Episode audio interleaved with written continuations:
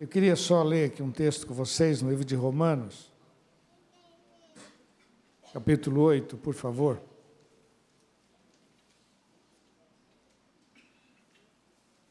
Romanos 8, verso 32.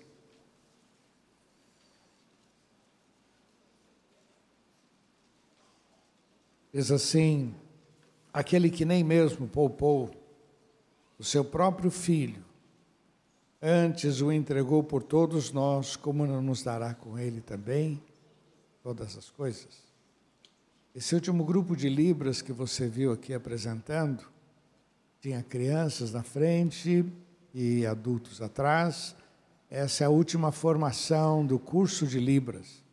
Então, teve um curso voltado para as crianças, um curso para os adultos. E assim nós queremos que muitos sejam um grande instrumento para a salvação, para abençoar em nome de Jesus. Então, se tiver uma oportunidade depois, entra num curso desse e seja você bênção em nome de Jesus. Amém? Vamos orar. Pai, muito obrigado pela tua palavra, muito obrigado por esta manhã. Te louvamos, ó Pai, por aquilo que já vimos, já ouvimos, por músicas. Em tudo, ó Pai, nós queremos passar a honra e a glória toda para Ti.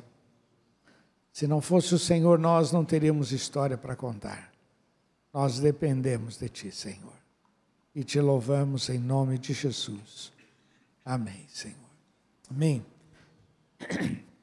Eu gosto muito desse texto que o apóstolo Paulo escreveu aos Romanos: aquele que não poupou o seu próprio filho, como não nos dará com ele todas as coisas?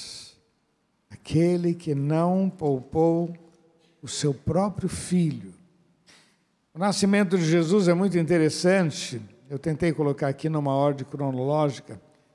Tudo começa lá em Lucas capítulo 1, quando Maria tem aquela experiência, está ali na casa, aparece o anjo, o anjo fala com ela, fala do projeto, fala da salvação, ela foi escolhida, é uma graciada, achou graça. Eu gosto dessa palavra agraciada, significa que ela achou graça. Alguma coisa ela fez, comportamento, atitude, e ela achou graça diante do Senhor.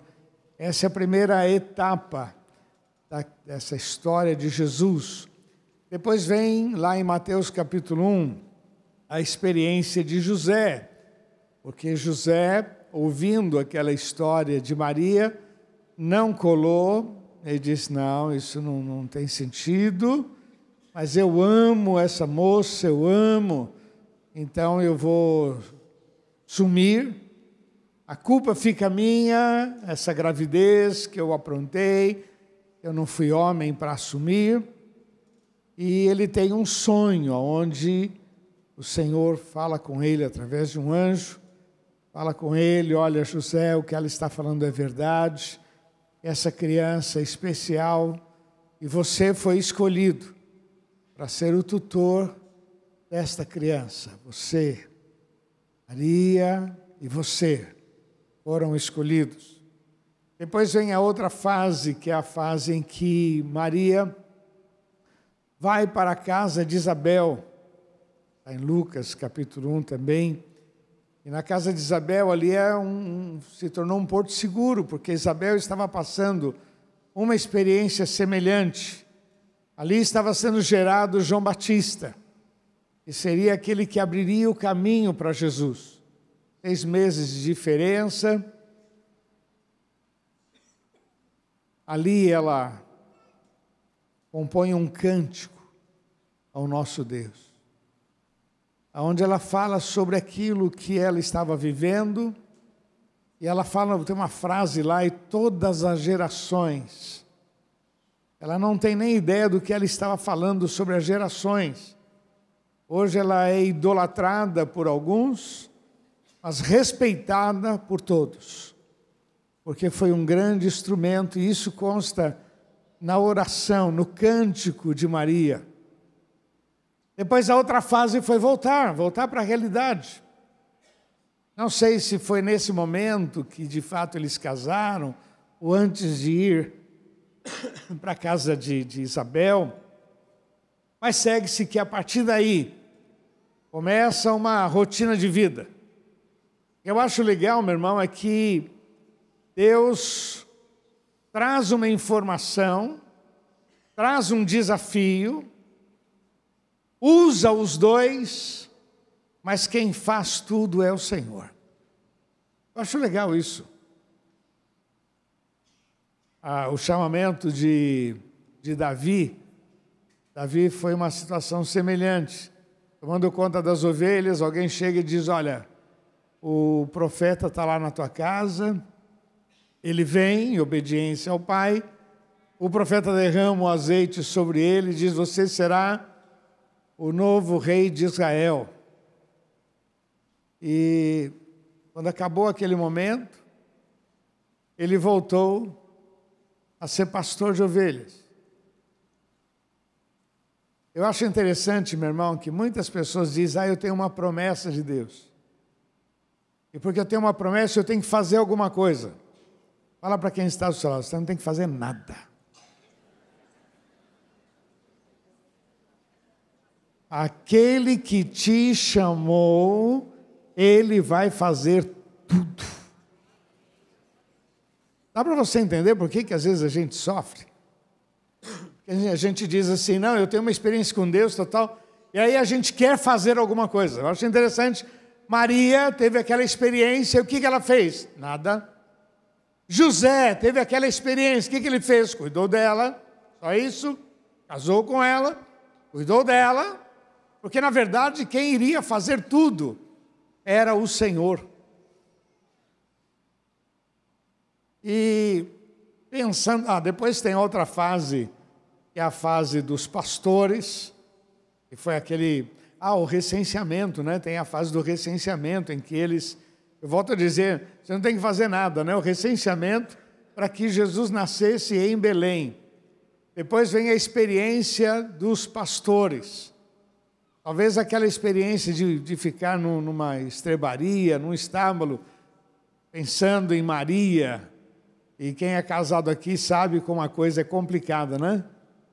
A esposa, talvez dizendo: José, você não preparou nenhum lugar, José. Sabe aquele peso da consciência que a gente tem como homem, que a gente errou? Eu fico imaginando José numa pressão pessoal. Né? Pessoa, a criança vai nascer e o máximo que ele conseguiu foi um estábulo, né? uma, uma, uma gruta ali cheia de animais. Imagina o peso na consciência daquele marido e o olhar daquela esposa. Só quem é marido entende. o Tudo deu uma risadinha que acho que tu, tu entendeu, né, Tudo? Bom, Jesus nasce ali, aquela situação. Não tinha o que fazer, não tinha lugar. Aí aparece lá no campo um anjo falando aos pastores. E quando aqueles pastores tiveram aquela experiência, vendo aquele coral celestial cantando, e eles vieram até aquele local onde Jesus estava, Maria e José, eu acho que esse momento deu um, uma acalmada no coração de José, né? Pô, é de Deus. É de Deus. É de Deus. Nascer nesse local, porque foi dito, vocês vão encontrar uma criança numa manjedoura. Qual é a possibilidade de uma criança nascer e estar numa manjedoura? Zero. Zero. Qual é a possibilidade de um casal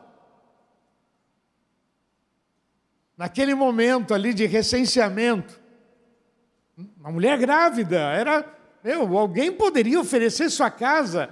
Zero. Mas tudo isso fazia parte do plano de Deus para aquele momento. E hoje se faz tantos presépios aí, e põe jumentinho, e põe ovelhinha tal. É a marca de que Jesus é diferente. Jesus não é igual aos outros. Ele é o Senhor dos senhores e Rei dos reis. Ele poderia ter nascido em qualquer lugar, lugar mais luxuoso, poderia ter nascido numa casa normal, ainda que simples, mas ele seria igual a todo mundo. Não, ele nasceu no estábulo, numa manjedoura, porque ele é diferente.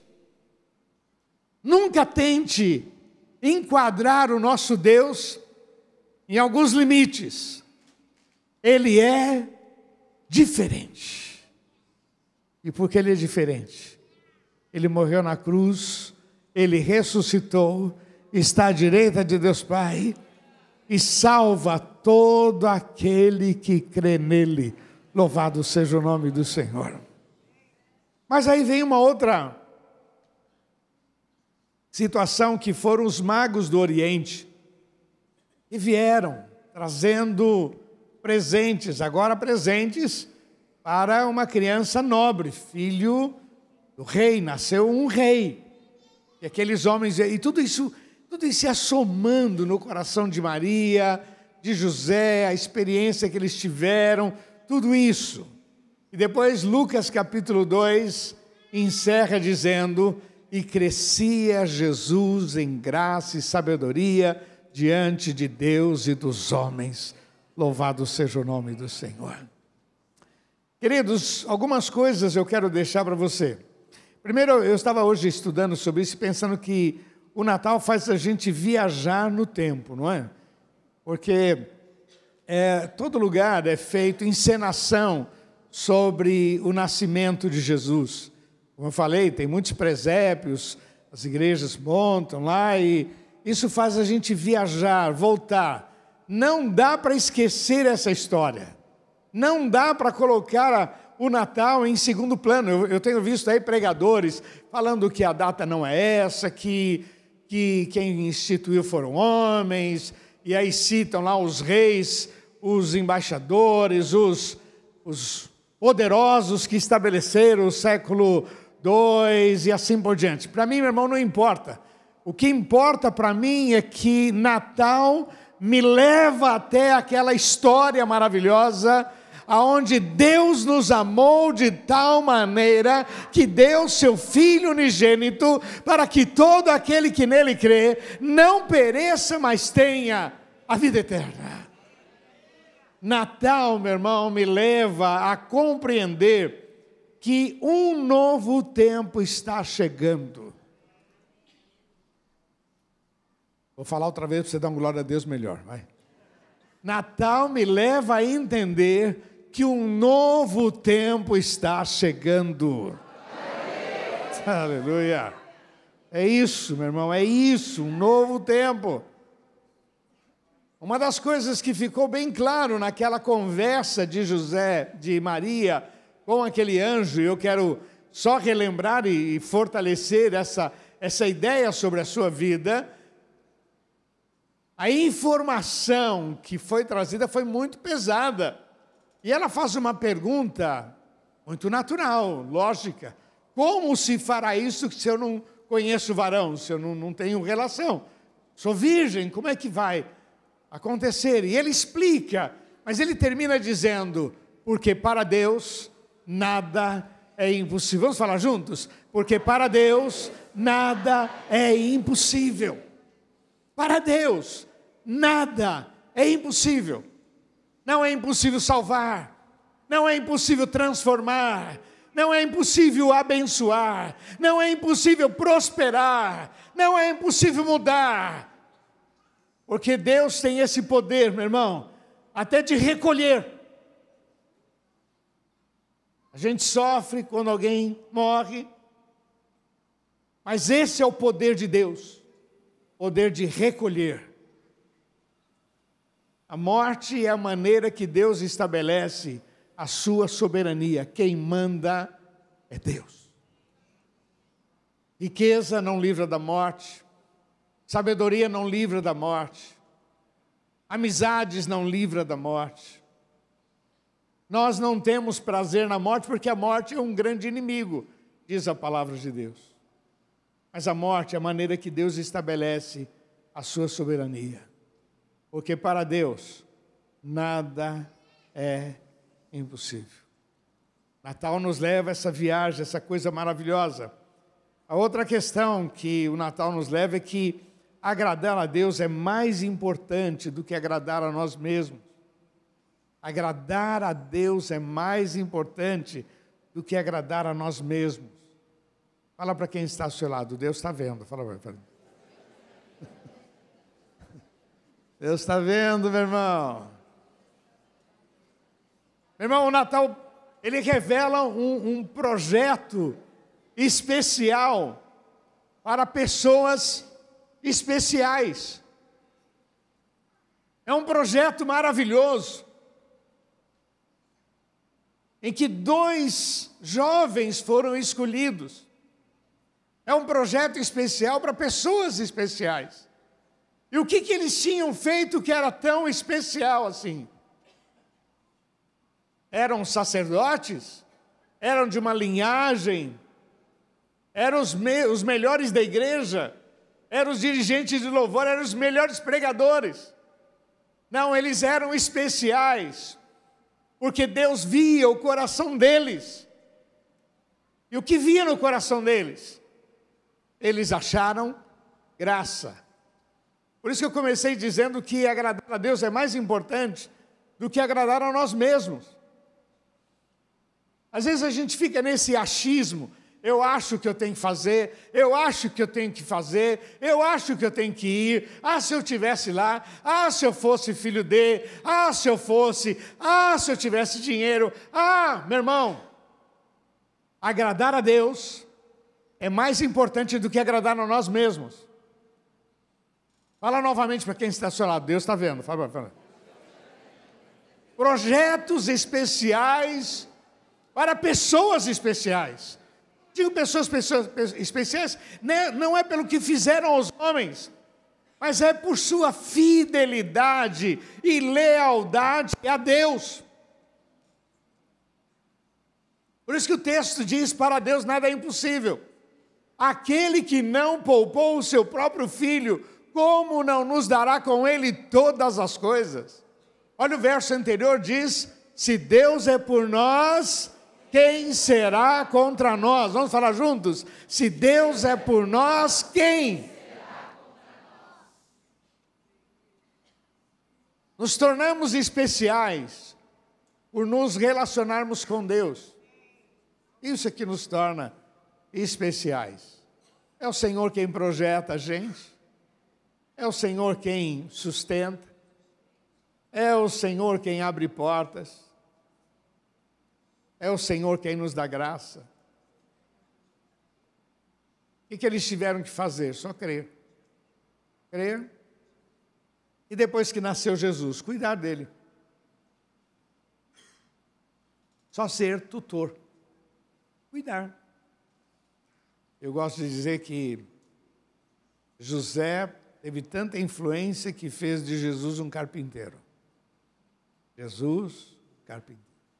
É influência. É isso. Porque aquele que começou a boa obra, ele tem poder para cumprir. Como disse o apóstolo Paulo, falando de Abraão, aquele que prometeu tem poder para cumprir. Louvado seja o nome do Senhor. Duas coisas eu acho interessante nessa história é a obediência e a disposição desse casal. Porque foi isso que chamou a atenção. Salve a graciada, Senhor é contigo. Você tem lealdade a esse Deus. E chama a atenção o fato dela não ficar assustada. Que isso? Um... Não, ela ficou assustada, o texto diz que com a maneira não temas, salve agraciado. E ela começa a conversar. Interessante que Samuel tem uma experiência interessante, porque ele foi deitar e ele ouviu Samuel, Samuel. Ele foi até Eli. Ele disse: Eu não te chamei, pode deitar. Deitou e novamente Samuel, Samuel, ele levanta e vai para Eli. Eli disse: Eu não te chamei. Pela terceira vez, ele percebeu: essa voz é do Senhor. Próxima vez que você ouvir esta, esta voz, diga assim: Fala, Senhor, que o teu servo ouve. Fala, Senhor, que o teu servo ouve. O que me chama a atenção, meu irmão, é que Samuel ele teve que aprender. Maria não, quando aparece um anjo, ela conversa. Queria que você entendesse que o relacionamento, a disposição e a lealdade vai fazer com que o teu ouvido esteja afinado à voz de Deus. E quando ele falar, você vai dizer: Fala, Senhor, teu servo ouve. Às vezes a gente ouve tanta coisa que o nosso ouvido está tão contaminado, está tão sujo, porque nos, nós deixamos as coisas entrar, e muitas delas vêm do inferno, é Satanás lançando dúvidas, questionamentos, incredulidade. Satanás ele gosta de reviver histórias porque me magoaram, porque me prejudicaram, porque puxaram meu tapete. E essa vozinha fica aqui, ó, e na mente. E quando Deus fala, a gente não consegue compreender a voz de Deus, a voz da nossa mente, a voz do mundo, a voz do inferno. Mas quando nós temos um coração disposto, quando a gente aprende à luz da palavra, a aplicar a palavra de Deus na nossa vida. E o que eu quero colocar aqui é que havia obediência, disposição, lealdade. Então, quando o projeto de Deus foi trazido, os dois entenderam: é de Deus. Ponto final. Imagina. Os dois se casaram o texto diz que ele não conheceu, não teve relação com ela. Mas o primeiro mês, o segundo mês, nada. Estavam vivendo uma promessa de coisa, nada. Quarto mês, a barriguinha aparece, aí, agora sim, agora a gente está entendendo, agora, agora eu estou grávida mesmo. Mas no primeiro mês foi fé. Segundo mês foi fé. Eu sempre gosto de contar a experiência que nós tivemos lá no início do ministério, quando as coisas estavam ruins, estava difícil. A igreja não crescia, eu tinha muito problema de relacionamento com os líderes da época, e a gente estava assim. E o meu questionamento, eu e a Eliana, a gente pensou, será que nós estamos no lugar certo? Será que a gente veio para. Será que nós obedecemos? é que Deus quer a gente em outro lugar, nós estamos teimando. E aí nós vamos orar. Passamos três dias de jejum orando, pedindo a Deus que Deus nos desse uma direção, o que, que a gente deveria fazer. No terceiro dia abrimos a Bíblia e caiu em Isaías 60, 22. O pequeno virá a ser mil, o mínimo um povo grandíssimo. Eu, o Senhor, a seu tempo farei. Sabe o que aconteceu? Nada. No dia seguinte, nada. E no mês seguinte, nada. A vida continuou. Mas agora o nosso coração estava firmado numa promessa. Às vezes, por não acontecer nada, a gente quer fazer acontecer alguma coisa. por não acontecer nada, a gente acha que está tudo errado. Fala para quem está ao seu lado, paciência. Creia no Senhor, fala, creia. Sabe o que aconteceu no dia seguinte de Maria divulgar isso? Chegou para os pais e disse: Pai, aconteceu isso. Nossa, ficaram horrorizados. O que, que é isso, Maria? Você está doida. Falou para José: José, pelo contrário, a coisa até piorou, né? Mas não aconteceu nada. simplesmente estava andando pela fé. Veja como é importante o relacionamento com Deus. Porque às vezes Deus fala algumas coisas, e a gente lê na Bíblia, e aí a gente quer, bom, Deus falou, então agora não faça nada, meu irmão.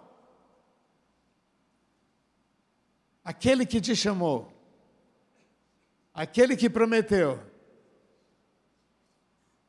Eu gosto muito de um texto lá em Timóteo que diz assim: fiel é o que chama, o qual também o fará. É lindo isso, meu irmão. Simplesmente lealdade, relacionamento com Deus. E Deus fez o que tinha que ser feito. E hoje nós estamos aqui por causa da história desses, desses dois, dois jovens que creram, que foram fiéis. E dali vem a pessoa de Jesus. Jesus é tudo para a gente, meu irmão. Jesus é o nosso Senhor. Jesus é o nosso Salvador. Jesus é a nossa justiça. Jesus é a nossa provisão. Jesus é os nossos milagres. Jesus é a luz que ilumina o nosso dia, a nossa vida.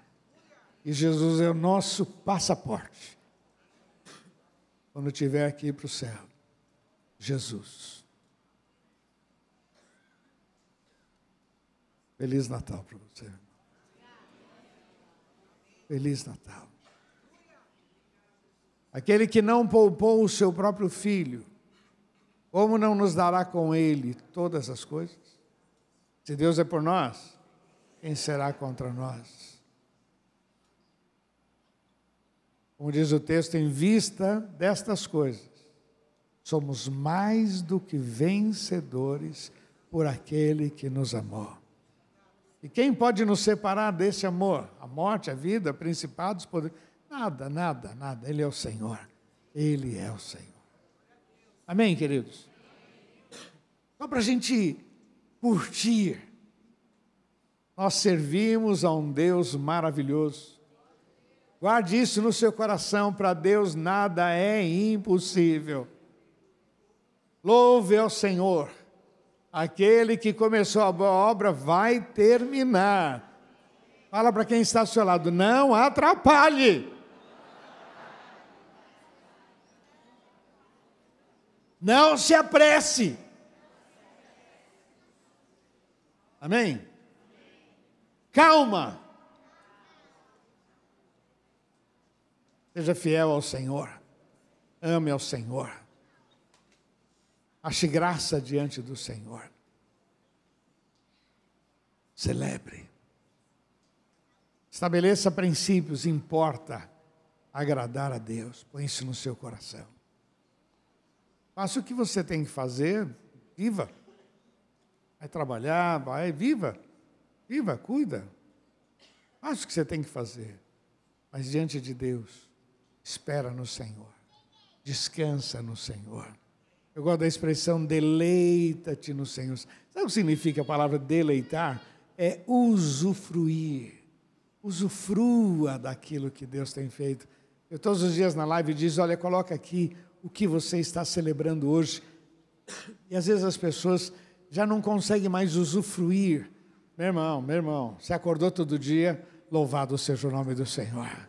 A misericórdia de Deus se renovou sobre a minha vida. Você tem problema? Então, problemas são feitos para serem resolvidos. Amém? O problema não é para parar você. O problema é para você enfrentar. Deus vai te dar graça, sabedoria, e você vai enfrentar e você vai ser qualificado para coisas maiores. Minha filha é arquiteta, e um dia ela chegou para mim e falou assim: pai, olha, olha essa situação. Era uma casa lá em São Vicente com uma série de problemas. E ela diz: olha, a pessoa me procurou para resolver, mas está muito complicado, que é problema na, na prefeitura, o, a construção foi feita fora dos padrões, tal, tal. Eu falei, filha, se você enfrentar você vai ter uma experiência e você vai estar habilitado, porque a pessoa vai dizer: olha, eu, uma arquiteta aí, ó, veio aqui e conseguiu. Agora, se você abrir mão, você vai ser mais uma. Você quer. como é que o pessoal é? Mel na chupeta, né? Isso aqui, isso aqui é coisa. Né? Melzinho na chupeta. Não, você, você vai ter que enfrentar. E justamente porque o problema é complicado, porque é difícil, que você, Deus vai te dar graça, você vai resolver, a pessoa vai ficar feliz e ainda vai falar que você é demais. Tem crente que só está querendo melzinho na chupeta, fala a verdade. Não é? Só está querendo sombra e água fresca, moleza. Problemas são feitos para serem enfrentados. E quando você enfrenta, Deus te dá graça. E Deus te qualifica, habilita você. Pessoas vão passar por problemas iguais aos seus. E você vai estar preparado para abençoá-las em nome de Jesus. Você não vai dizer para ela, eu no teu lugar eu faria. Você vai dizer, eu fiz. E olha o que Deus fez na minha vida. Em frente. Feliz Natal, meu irmão. Que Deus abençoe. Vamos ficar de pé.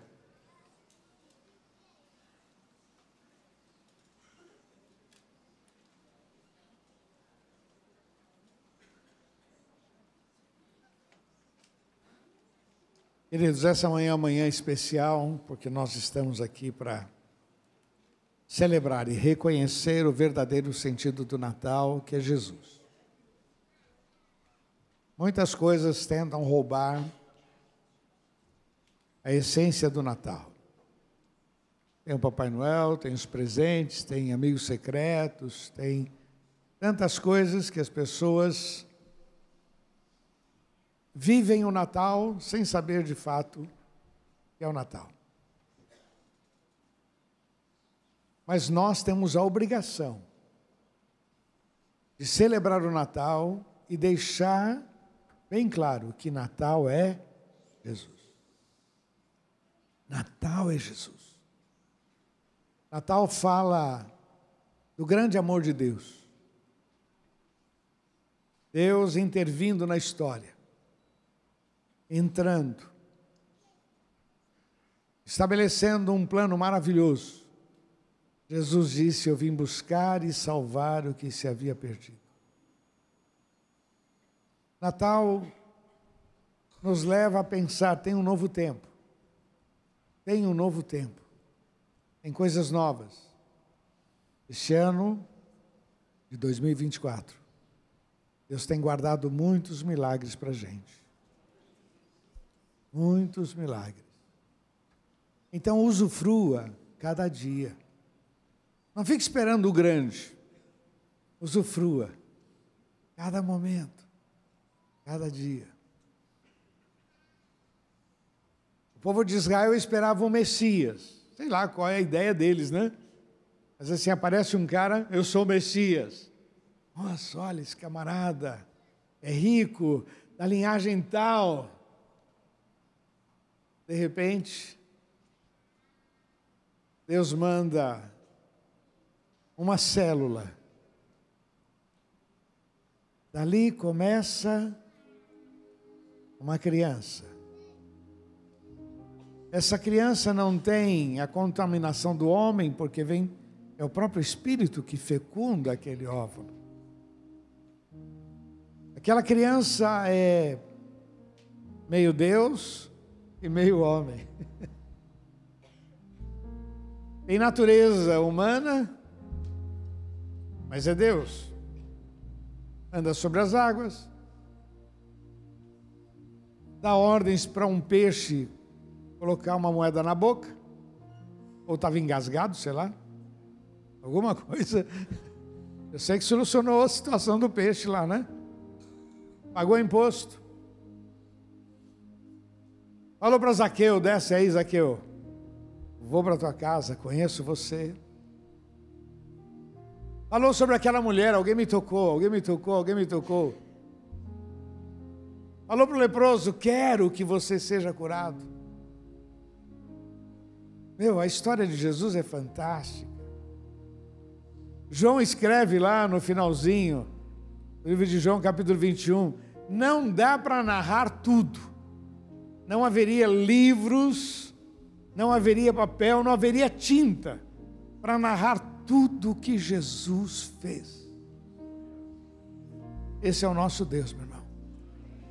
Esse é o nosso Deus. Por isso que Natal para a gente é diferente.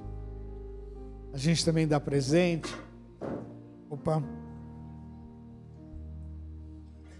Só o copo, eu estou em pé aqui. Também gosta de presente, a gente gosta de comer. Eu gosto de tudo que todo mundo gosta. Mas a gente não pode nunca roubar a glória de Deus. Natal é Jesus, Natal é Jesus. Natal é vida. Um novo tempo, meu irmão, um novo tempo vem sobre as nossas vidas. Vamos orar? Feche seus olhos, por favor. Pai, nós nos reunimos nesta manhã aqui para celebrar o Teu nome. Nos reunimos aqui, Senhor, para declarar quem Tu és. Senhor, Tu és um Deus maravilhoso. Muito obrigado, ó Deus, pela salvação. Muito obrigado, Senhor, pelo perdão dos nossos pecados. Muito obrigado, Senhor, pela nova vida que o Senhor tem nos dado. Muito obrigado pela nossa família, Senhor. Muito obrigado pela condição financeira, pelo sustento, pela provisão, pelos milagres, por pessoas que o Senhor tem usado para ser bênção nas nossas vidas. Muito obrigado, Senhor, por essa igreja. Muito obrigado por esse povo. Muito obrigado, Senhor, porque hoje somos irmãos, temos amigos, ó Pai. Só o Senhor é Deus. Muito obrigado, ó Pai, pela saúde. Muito obrigado pela medicina, muito obrigado pelos remédios, muito obrigado, Senhor, por todas as oportunidades que o Senhor tem nos dado. Muito obrigado, Senhor. Cremos, ó Pai, que um novo tempo vem sobre as nossas vidas. Um novo tempo vem sobre esta igreja novo tempo vem sobre o Brasil. Oh Deus, nós te louvamos, ó oh, Pai. Senhor, que cada um destes tome posse destas verdades. E assumam, ó oh, Pai, que sejam pessoas agradáveis ao Senhor. Sei que muitos, ó Pai, pela madrugada oram, buscam o Senhor. E como falamos, Deus está vendo. A dor, a injustiça, Deus está vendo. Senhor, que esses corações saiam daqui, ó oh Pai, com essa vontade de, de viver mais, de curtir mais. Senhor, dia a dia, nós não sabemos o que o Senhor vai fazer na nossa vida, mas sabemos de uma coisa: a tua palavra não perde a validade. Tu és o Deus do impossível, o Deus dos milagres. E Senhor, aquilo que o Senhor tem para nós, nós queremos. Aleluia.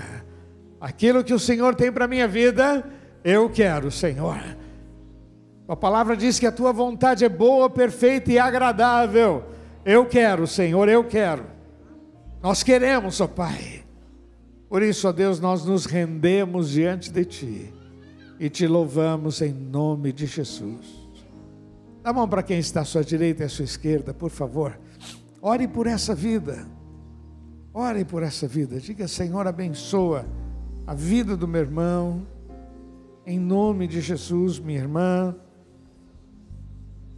Aleluia. Oh Deus. Senhor, abençoa, Senhor.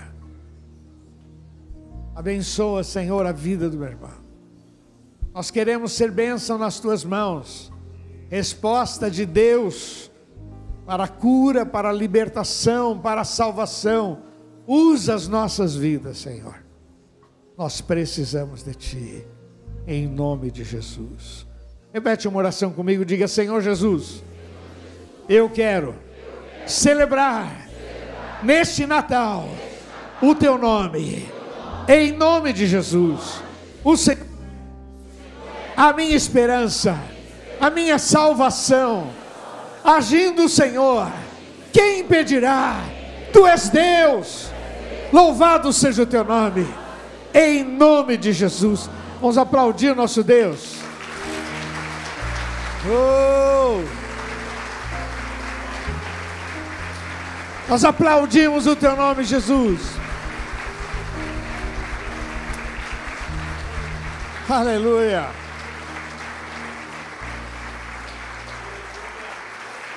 Glória a Deus.